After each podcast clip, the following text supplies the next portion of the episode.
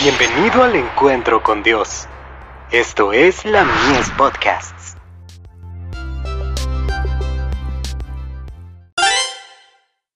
Hijos e hijas de Dios, piedras para un templo, en quien todo el edificio, bien coordinado, va creciendo para ser un templo santo en el Señor. Efesios 2, verso 21. Mediante la gracia de Cristo realizaréis esfuerzos decididos para vencer todos los hábitos y modales fríos, ásperos, toscos y descorteses. El poderoso cincel de la verdad os ha cortado de la cantera del mundo. Erais piedras toscas de bordes cortantes que magullaban, y dañaban a cualquiera con quien os poníais en contacto. Hay una obra que debe hacerse para suavizar los bordes ásperos. Si apreciarais el valor de la obra que debe hacerse en los talleres de Dios, daríais la bienvenida a los golpes del hacha y el martillo.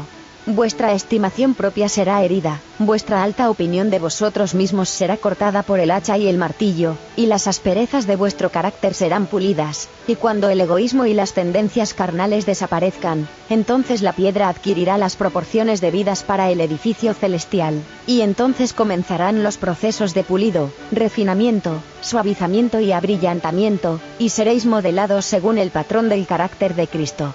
Su propia imagen deberá reflejarse en el carácter bruñido de sus representantes humanos, y la piedra quedará preparada para el edificio celestial.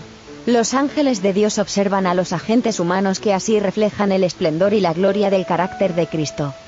Si no somos hombres y mujeres mejores, si no somos más bondadosos, más piadosos, más corteses, más llenos de ternura y amor, si no manifestamos a otros el amor que Jesús trajo al mundo en su misión de misericordia, no estamos testificando ante el mundo del poder de Jesucristo.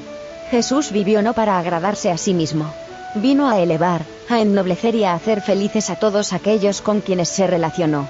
Jamás obró con rudeza, jamás pronunció palabras descorteses. De Youth Instructor. 3 de enero de 1895.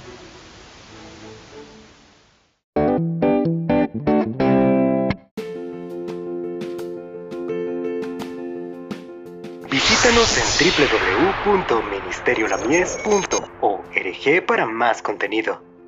Dios te bendiga.